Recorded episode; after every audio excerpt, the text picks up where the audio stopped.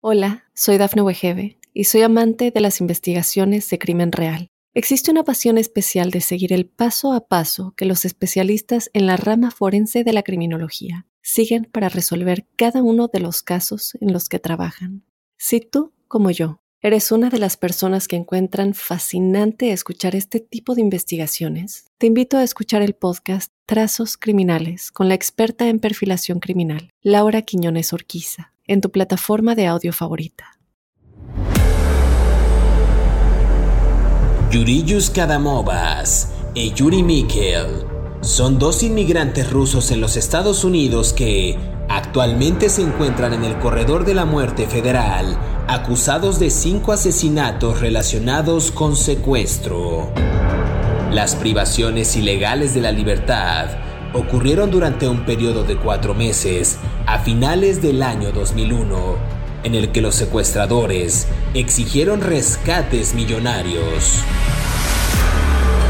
Los documentos relacionados con el caso alegan que los sujetos exigieron un total de más de 5,5 millones de dólares a familiares y conocidos y recibieron más de un millón de dólares de allegados de las víctimas.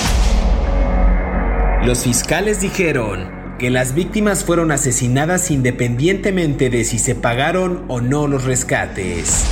Los cuerpos fueron atados con pesas y tirados en un embalse cerca del Parque Nacional Yosemite.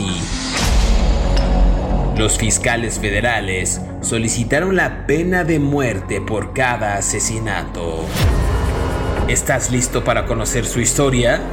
No tengas miedo, que ya empezó Crímenes de terror.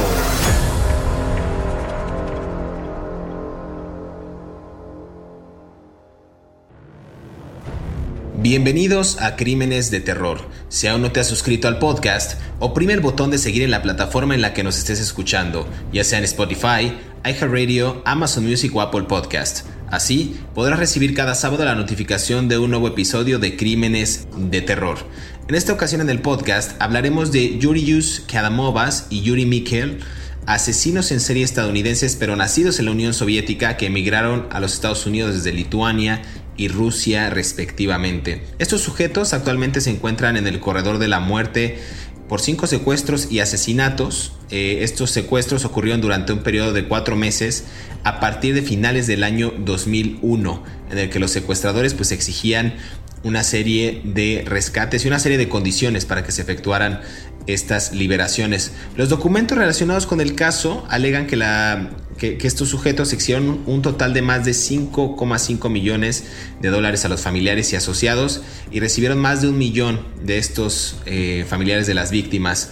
Dicen los fiscales que las víctimas fueron asesinadas sin importar si pagaron o no los rescates y los cuerpos fueron atados en condiciones de las que hablaremos más adelante para no revelar todos los detalles. Disculpen este tema del acento, del, de la pronunciación más bien del ruso, de los apellidos, no, no, no, no, no sabemos bien a bien cómo se pronuncian estos nombres. Y justo para entrar en detalle y comenzar a hablar de estos asesinos en serie, quiero darle la más cordial bienvenida a mi colega David Orantes, quien semana a semana nos brinda detalles puntuales de estos asesinos seriales. ¿Qué tal David? ¿Cómo estás? Pues muy bien, a ver, déjame practicar a mí.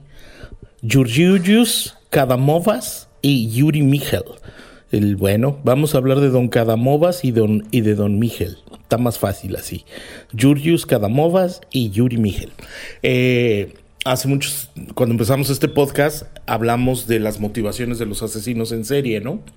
Y creo que no habíamos tenido más que uno o dos que fueran la avaricia solamente, ¿no? Siempre era como el egocentrismo, el narcisismo, las ansias de poder, las ansias de, control sexual, ¿no? La, cosas así. Pero me parece que este y algún otro que hemos usado es uno de los más claros de un par de asesinos en serie mm, motivados tan solo por la avaricia, no hay ninguna otra razón por la cual estas personas mataron, no tienen motivaciones ulteriores como, no sé, poseer a sus víctimas o nada más que eso, eh, todo es money, money, money. Y esto un poco también te habla de la descomposición social de la cultura aspiracionista en la que se vive en los Estados Unidos, donde eh, ahora sí que el, que el que tiene más es el que manda más. Entonces, este, esta esta lógica fue la que operó en estos inmigrantes y me duele mucho lo que voy a decir, pero a mí me da la impresión de que este esquema de, de crimen se puede repetir entre las comunidades inmigrantes hispanoamericanas, sobre todo en el sur de Estados Unidos, porque hacen dinero aquí y tienen familiares en México, ¿no? Entonces, este, digo, no estoy dando ideas tampoco al crimen organizado ni al desorganizado, ¿no? Simplemente me parece que sería como como una causa natural que hay que tener mucho cuidado de lo que uno tiene, no presumirlo mucho, porque bueno, un poco tiene que ver con todo esto, ¿no? Inmigrantes rusos secuestrando inmigrantes rusos. Pero bueno, empecemos. Y está, está interesante, qué bueno que das ese contexto, porque justo tenían una motivación clara, ya decías tú, de las ambiciones. Y era un grupo de inmigrantes de la antigua Unión Soviética, de la URSS, que tenían este plan ambicioso y letal para recaudar 100 millones de dólares. Ese era como el plan inicial y ellos pedían secuestrar a ricos de Europa del Este que se habían mudado al sur de California y pedir justo este rescate a sus familias y asociados. Aquí vale la pena destacar que Cadamovas, para no meternos en el tema del nombre del Yurius o no sé cómo se pronuncie, nació el 22 de octubre de 1966 en Lituania y Mikkel nació el 9 de abril de 1965 en Leningrado. Ambos hombres eran ciudadanos extranjeros, ya lo, ya lo habíamos dicho, que emigraron a los Estados Unidos y vivían en Los Ángeles, California. Cada uno de ellos era dueño de una casa en el Valle de San Fernando y con cada movas eh, había también eh, otra persona viviendo en Sherman Oaks y Mikkel viviendo en Encino.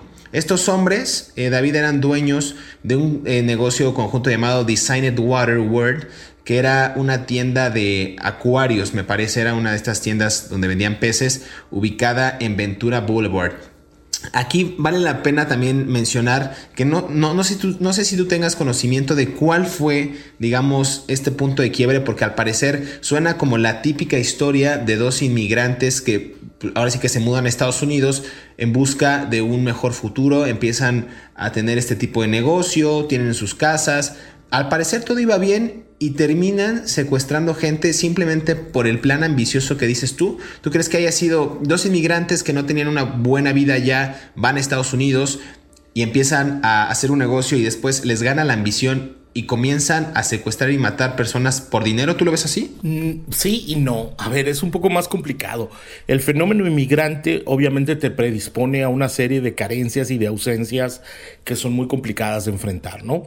Eh, primero, estás en una sociedad que no es la tuya, aquí todo el mundo habla inglés, y aunque uno venga hablando lo que uno cree que es inglés, pues a uno siempre lo ven así, le levantan el ojito porque uno no habla perfecto inglés, o si lo hablas, de todos modos te dicen así, ah, eres hispano, ¿no? Por más que tu gramática de lucita te capacitas, como en mi caso, sea perfecta, este, o que no lo es, por supuesto, es un sarcasmo, eh, siempre el inmigrante siempre está en una posición de desventaja, ¿no?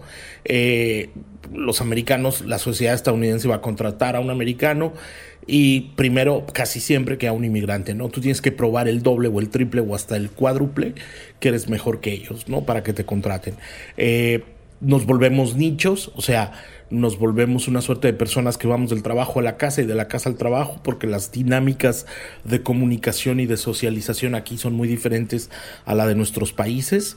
¿no? Este, por, la, por el diseño de las ciudades y por el diseño de, de la construcción social también entonces yo creo que estos dos muchachos, que en ese tiempo eran jóvenes, nacieron en el 65 los dos, cuando tenían 21 años en el 2001, que tendrían 30 años, tú eres bueno para las matemáticas, ¿no? Más o menos, ¿no? Eh, justo uno de ellos nació el mismo día que yo, pero bueno, este, el tema es que las dinámicas te convierten en una persona como muy reservada y si son rusos pues todavía más reservados.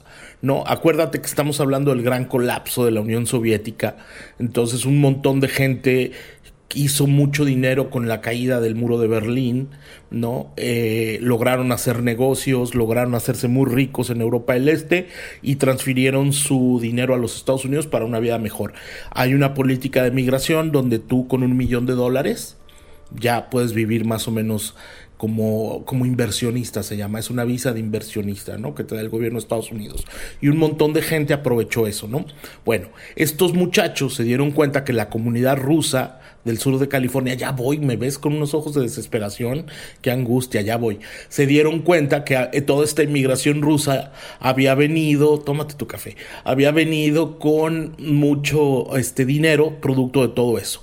Y seguramente dijeron, cuate, aquí hay tomate ¿no? Simple y llanamente, no hay una motivación más criminal que esa. Fíjate que hablas de esta visa que en España le llaman la Golden Visa, que, que, ese tema de los montos de inversión para que les acrediten como ciudadanos eh, norteamericanos o en este caso españoles, les dan ese incentivo de que inviertan en el país. Y a ver, esto es interesante porque los fiscales dicen que los hombres que lideraban este grupo buscaban amasar una fortuna secuestrando empresarios adinerados lo que bien comentas, que algunos de los cuales eran inmigrantes rusos y los extorsionaban tanto a sus familiares como amigos. A ver, hay, un periódico local, el Orange County Register, que dice o que dijo en ese momento que estos ahora convictos estrangulaban a sus víctimas después de recibir un rescate de 1,2 millones de dólares de sus familiares. Como bien comentas, aquí no era otra cosa más que la propia ambición del dinero y este plan, digamos, malévolo que tenían de juntar el dinero por esta migración tanto de personas como de flujo de efectivo o flujo de caja, como le dicen coloquialmente. Entonces, a mí me parece interesante ver cómo se va gestando un plan de inmigrantes para cooptar a estos eh, sujetos que ya los tenían bien localizados. No precisamente era gente, eh, no, no, era un plan enfocado a gente estadounidense, no era un plan contra ese tipo de personas. Y retomo el punto que decías al principio, que creo que se puede repetir. Mucha gente que envía dinero eh, a México, esta, estas remesas, es gente que a veces ya tiene un trabajo consolidado y no es que tengan millones, pero sí el flujo es constante por un trabajo entre comillas fijo. A mí me parece muy, muy relevante lo que vamos a platicar en el segundo segmento de los asesinatos y cómo fueron ideando este plan desde promotores inmobiliarios locales hasta ricos hombres de negocios que vivían en Beverly Hills. Vamos a hablar de estos sujetos, pero vamos a una pausa y volvemos aquí a Crímenes de Terror.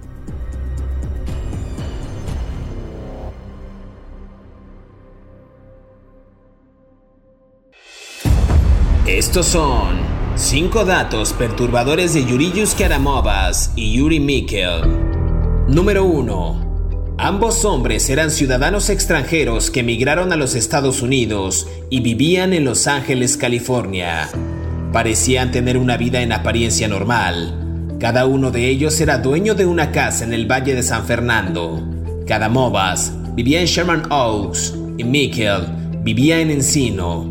Los hombres eran dueños de un negocio conjunto llamado Designed Water World, que era una tienda de acuarios para peces ubicada en Ventura Boulevard.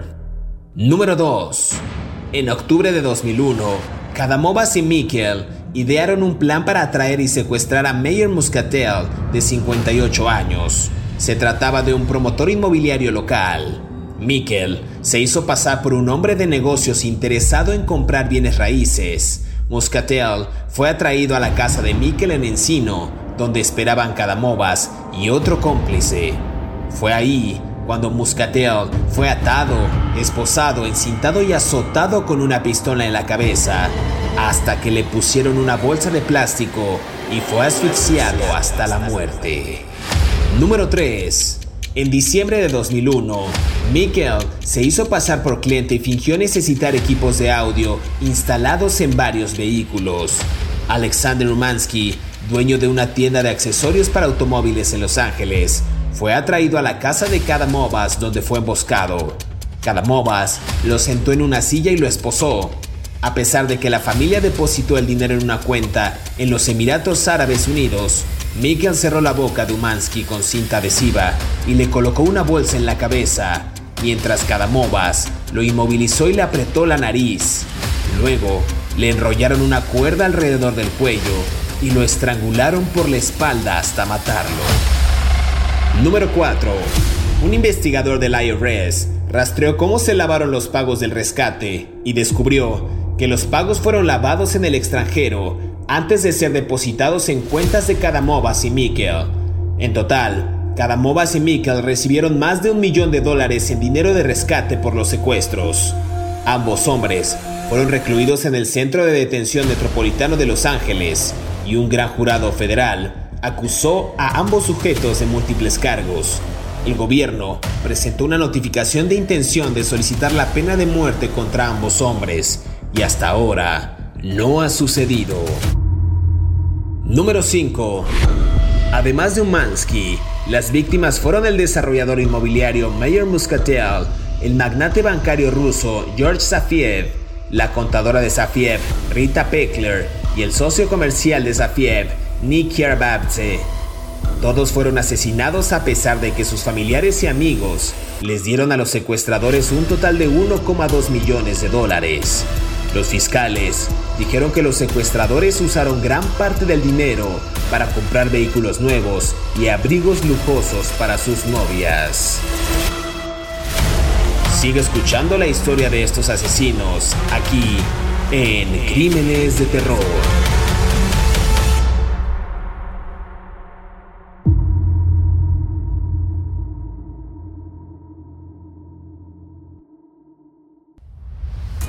Regresamos a Crímenes de Terror. Estamos conversando acerca de estos asesinos en serie estadounidenses eh, nacidos en la Unión Soviética, de apellidos Kadamovas y Mikel o Mikel.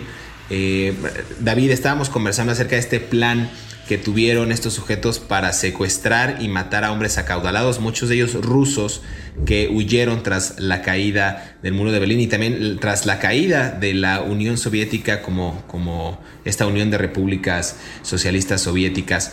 Eh, y dan un plan y empiezan con los primeros objetivos. No sé si quieras que entremos de lleno ya en los secuestros, asesinatos.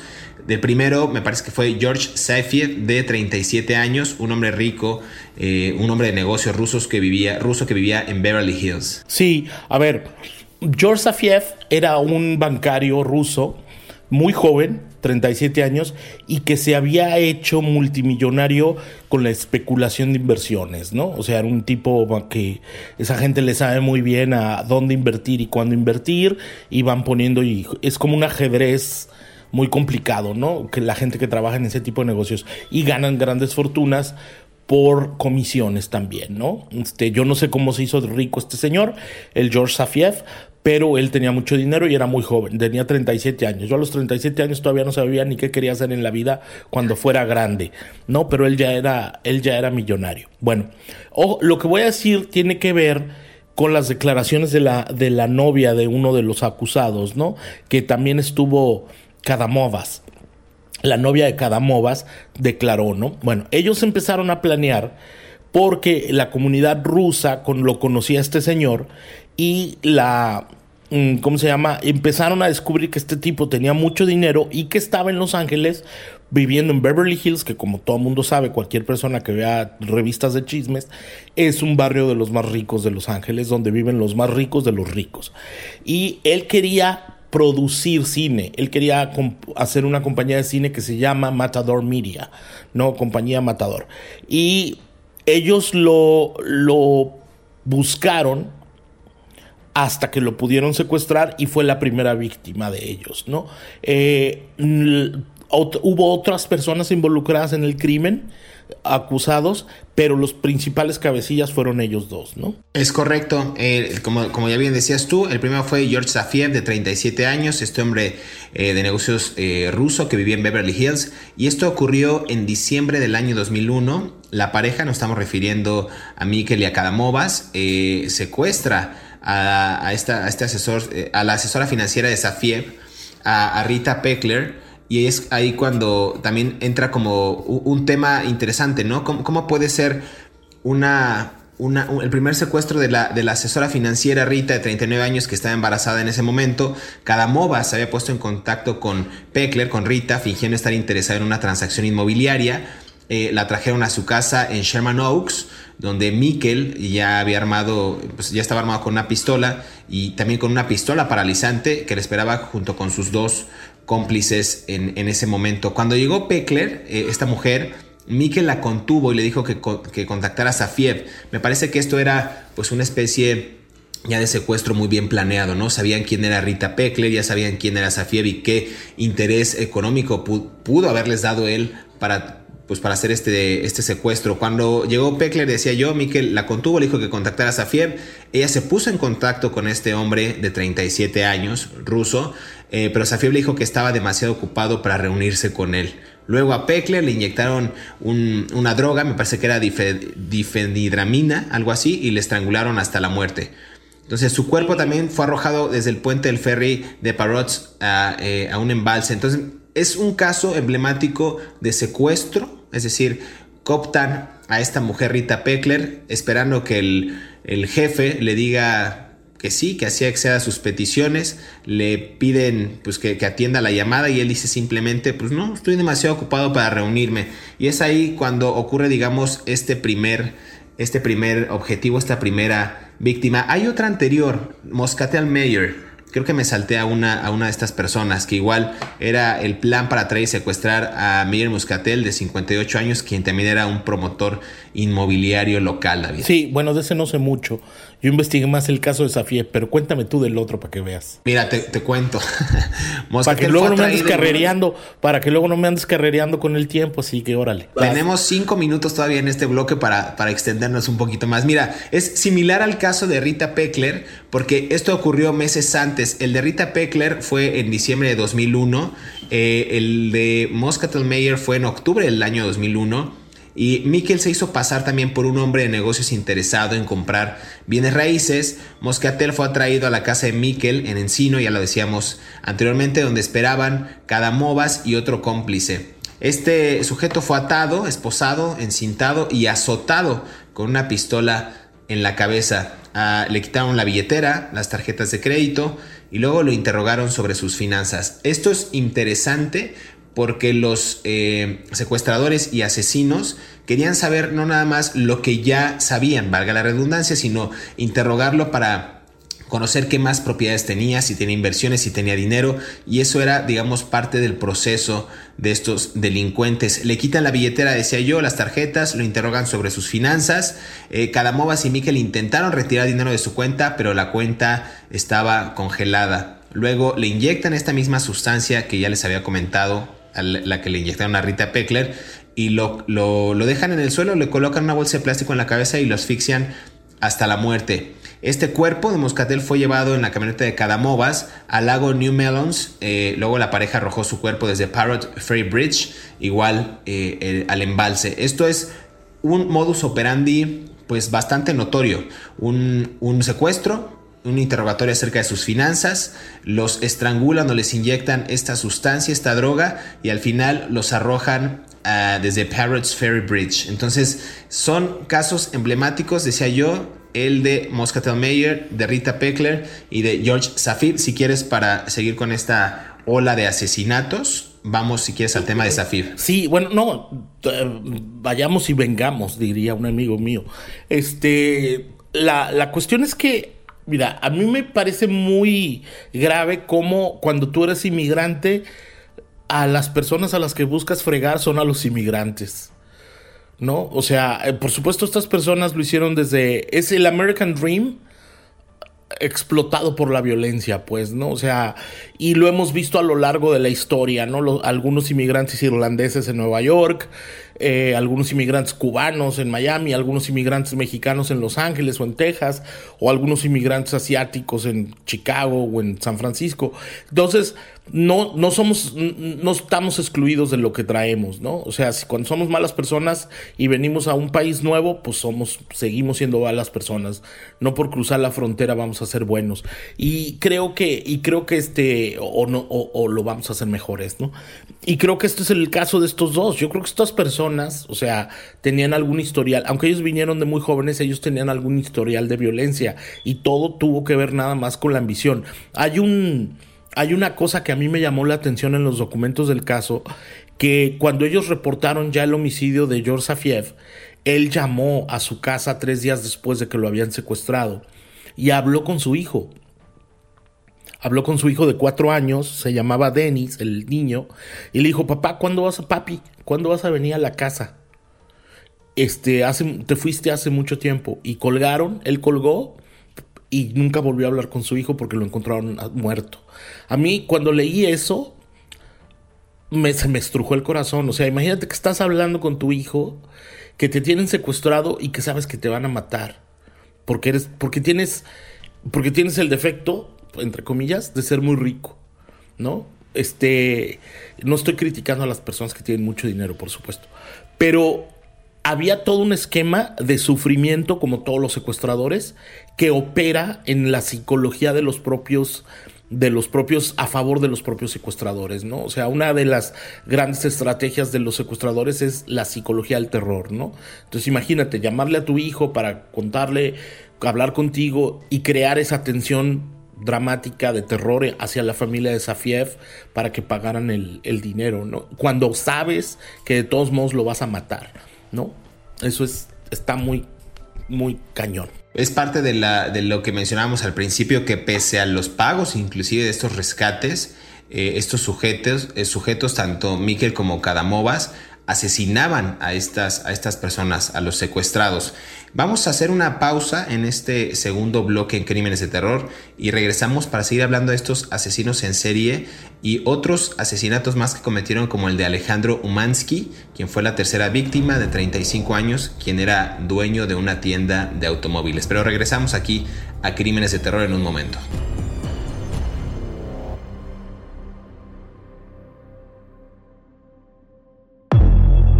En febrero del año 2002, los asesinatos cesaron después de que los agentes del FBI que estaban investigando los secuestros detuvieran a los miembros del plan. En la casa de Mikkel, las autoridades encontraron una caja fuerte que contenía cuatro juegos de esposas. Dos de esos juegos tenían el ADN de Safiev y de Karababse. Dos cajas de un sedante recetado y una jeringa según documentos judiciales. Beckler y Muscatel tenían la droga en sus sistemas en el momento de su muerte, según alegan los fiscales. Sigue escuchando la historia de estos asesinos, aquí, en Crímenes de Terror.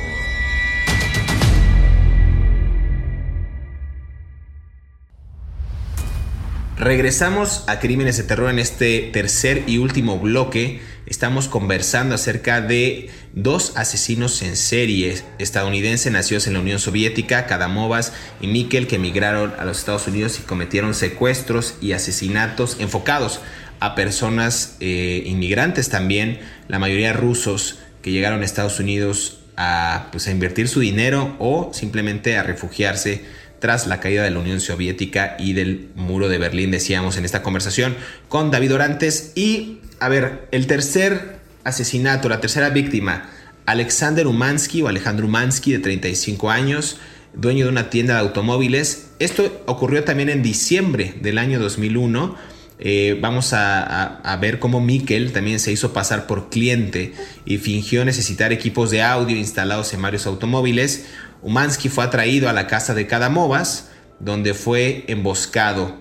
Kadamovas lo sentó en una silla y lo esposó, le quitaron las llaves, el teléfono, la billetera y nuevamente lo interrogaron sobre sus finanzas. A ver, este caso también está interesante porque Umansky estuvo cautivo en la casa, durante tres días. Eh, lo obligaron a llamar a su hermano y pedirle dinero para asegurar su liberación. Pero me parece ahí que hubo una controversia.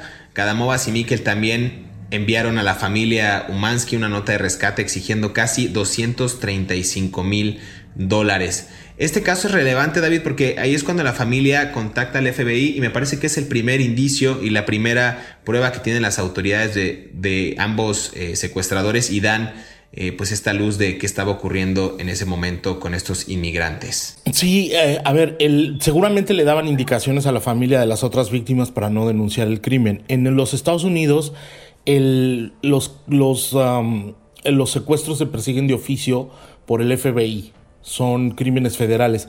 Aunque la investigación la encabece una, una compañía, iba a decir, una, una, una agencia local o estatal o, municipal o de condado, lo que sea, eh, trasciende hacia el FBI. Y ellos tienen la eh, se pueden atribuir el derecho de atracción de cualquier caso de secuestro, ¿no? Entonces, cuando denunciaron esto, empezaron a investigar y se dieron cuenta con, con ayuda del IRS también, que es el que, que es la, el Departamento del, del, Producto Interno Bruto de los Estados Unidos, mm, que el dinero había sido había sido transferido a una cuenta en los Emiratos Árabes. Esto te habla un poco, revela de la lógica muy bien organizada que tenían estas personas, porque si bien Cadamovas y Miguel eran los, la cabeza del crimen, obviamente tenían cómplices que podrían hacerles llegar el dinero desde una cuenta en los Emiratos Árabes Unidos para hasta de regreso a Estados Unidos después de un blanqueo, ¿no? Eh, el, el, el, el hecho de que tú uses la amistad con un con, uh, con Umansky y te y lo, y lo lleves y lo convenzas a tu casa, me parece muy sospechoso, pero seguramente ellos apelaron porque lo llevaron a la casa de Cadamovas, fue donde lo secuestraron. El hecho de que tú lo lleves a tu casa me dice que ellos lograron engancharlo de alguna manera que tenía que ver con un vínculo, ¿no? En términos de emocionales y neurológicos, tú solamente confías en la gente en la que, en la que te cae bien, pues, ¿no? entonces tú creas vínculos. Obviamente estos desgraciados crearon un vínculo con este otro inmigrante y lo llevaron a su casa, ¿no? Tal vez le hablaron en ruso, tal vez le hablaron en lituano, no lo sabemos, pero tenían elementos comunes y, logró y lograron engancharlos. Y fue la, la, una de las víctimas. Luego hubo otras dos, ¿no? Según recuerdo, ¿no?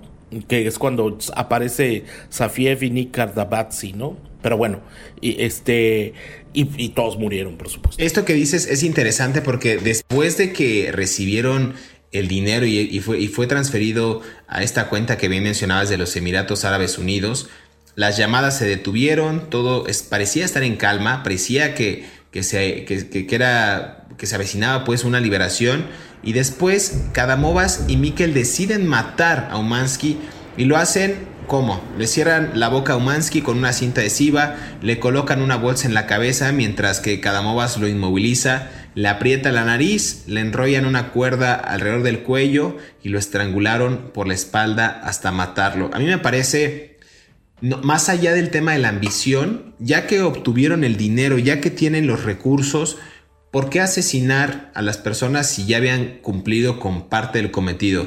Obviamente yo le atribuía que pudieran haber sido eh, buscados, capturados, que pudieran haber dado una pista acerca de la casa donde los tenían, acerca de las personas que los secuestraron. No sé qué método utilizaban, si ellos se cubrían la cara, no, no, no, no dice más o menos por ahí en los archivos, pero ¿Querías comentar algo? Sí, pues no, no se cubrían la cara, pues sí, agarraron al otro, al del, al, al del, ¿cómo se llama? Al de los coches lo agarraron a cara descubierta los dos. Uno fingió ser un cliente. O sea, eh, los homicidios son consecuencia de sus, de sus falta de preparación. Porque tenían que matarlos a las víctimas que los, ya los habían reconocido, ¿no? Obviamente. Y entonces ahí es justo cuando ocurre lo que bien mencionas. Yo creo que el, el tema de que no se cubrían la cara, de que no, de que no cuidaran esa identidad, pues hacía justo que eh, asesinaran a las personas para no dejar algún tipo de huella. Y aparecen estas otras dos víctimas que bien comentas, Nick Karabab, no sé cómo se pronuncie, y George Safir. Y esto ocurre en enero de 2002 cuando justo eh, Kadamovas y Mikkel deciden apuntar nuevamente a Safir, a este banquero muy joven que ya tenía pues bastante dinero en su haber, y ya que había regresado de un viaje y estaba de vuelta en Los Ángeles. Esto te habla de que tenían un seguimiento muy puntual y habla también de una red de contactos muy profesionales en el mundo del AMPA para poder cometer este tipo de ambajes. Ya dije la palabra clave, ambajes. Entonces, Nick, eh, Nick de 29 años, también eh, habían planeado conseguirlo a través de su socio comercial y se contactan con este sujeto, le piden que, se encuentre en un, club privado, que en realidad era pues, la tienda de acuarios, propiedad de Cadamovas y Miquel, este sujeto llega a la tienda y luego Mike lo esposa a una silla, le ordena llamar a Safiev y convencerlo de que fuera a la tienda. A ver, aquí está interesante porque ya le habían hecho lo mismo con esta chica Rita Peckler y le hacen lo mismo con este, al parecer, socio de Safiev Karavadze, que justo es un seguimiento bastante puntual de su círculo cercano. Y ahí Safiev no sé si él se pudo haber dado cuenta que realmente él era un objetivo peligroso al tener tanto dinero o ya era muy común que le hicieran este tipo de amenazas para extorsionarlo quizás. pero realmente se trataba de un secuestro y posteriormente de su muerte. Safiev accede y llega y fue hecho prisionero a ese punto, que decíamos que según era un, un, club privado, pero realmente era el acuario donde ellos vivían. Y luego ambos rehenes fueron llevados a la casa de Kadamova, donde hicieron que Safiev llamara a otro socio comercial suyo y le suplicara que le transfiriera 940 mil dólares también a una cuenta extranjera. Parece muy complicado el modus operandi, pero me parece que es bastante recurrente las acciones que hacían para conseguir el dinero y transferirlo a estas cuentas. David, no sé qué opines. No, lo tenían organizadísimo, hermano. Grababan, grabaron, ¿sabes?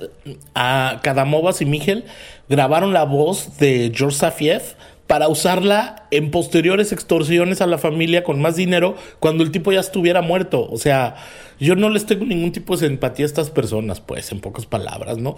Y todo motivado por el narcisismo de tener, tener, tener, tener, ¿no? Del dinero, ¿no? Eh, es muy, es muy difícil ser empático con, con alguien que planea las cosas de esta manera, ¿no? A mí me cuesta mucho trabajo entender cómo tú como inmigrante eres capaz de hacerle daño a otros inmigrantes, ¿no? Cuando tú sabes el trabajo, sin importar que hayan venido con dinero, tomando en cuenta los esfuerzos que se hacen para ganar dinero en este país y lo que te cuesta el doble o el triple, como ya expliqué, de lo que le pueden costar a un ciudadano estadounidense nacido aquí, ¿no? Totalmente. Y ahí es cuando, para, para terminar este episodio de Crímenes de Terror, nos haría falta bastante tiempo para hablar de las pruebas eh, que incriminaron a estos sujetos, las confesiones, pero lo que vale la pena destacar es que un investigador del IRS rastreó cómo se lavaron estos pagos del rescate, descubrieron que estos fueron lavados en el extranjero antes de ser depositados en cuentas de Cadamovas y Miquel, como bien decías, y en total recibieron más de un millón de dólares en dinero de rescate por los secuestros. Y es cuando pues estos sujetos pues ya son, asesin son asesinados, son, son condenados en el corredor de la muerte federal por cinco secuestros y asesinatos. Ya lo decía yo al principio, en un periodo de cuatro meses de finales de 2001 a principios del año 2002. David, ¿Algo más que quieras agregar en este episodio de Crímenes de Terror? Sí, bueno, aunque si bien es cierto que están condenados a pena de muerte, el gobierno de los Estados Unidos a nivel del Departamento de Justicia no, no, mata a nadie, ¿no? Eso es una atribución estatal. Ellos están en la prisión de Terre Haute, que es un pueblo en, en Indiana. Es una prisión de máxima seguridad. Bueno, tiene tres, tres nudos, ¿no? Tiene tres módulos. es una prisión mixta, hay un módulo para mujeres y los presos de baja peligrosidad están en una zona eh, junto con las presas de baja peligrosidad. Se pueden comunicar, pero no convivir. Eh, luego está el módulo de mediana seguridad y luego está el de máxima seguridad, que es donde están estos dos hombres, eh, Cadamovas y Miguel, donde eh, solamente pueden estar ah, una hora al día fuera de su celda para hacer ejercicio, caminar un poco en el patio y tienen que estar en su celda, que es un, prácticamente un closet, durante 23 horas al día, ¿no? Eh, no los van a ejecutar, eso te lo garantizo, van a dejar ahí, los van a dejar ahí hasta que se mueran. Pues muchas gracias David por este, por este agregado, por esta gran conclusión. Es hora de despedirnos, pero queremos agradecer a todos aquellos que cada sábado sintonizan un nuevo episodio de Crímenes de Terror. Recuerden que estamos leyendo sus comentarios a través de las redes sociales de Mundo Now y a través de nuestras cuentas personales. También recuerden que pueden repetir este podcast cuando quieran y a la hora que quieran, ya sea en la comodidad de su hogar, en la calle, en el transporte público, en una cafetería, donde quieran. Y tampoco olviden activar el botón de seguir en la plataforma que nos estén escuchando, en Spotify, Apple Podcast, Amazon Music o iHeartRadio, para que les llegue la notificación del próximo episodio y sean los primeros en disfrutar de estas aterradoras historias. Hasta pronto, nos escuchamos en el próximo episodio de Crímenes de Terror.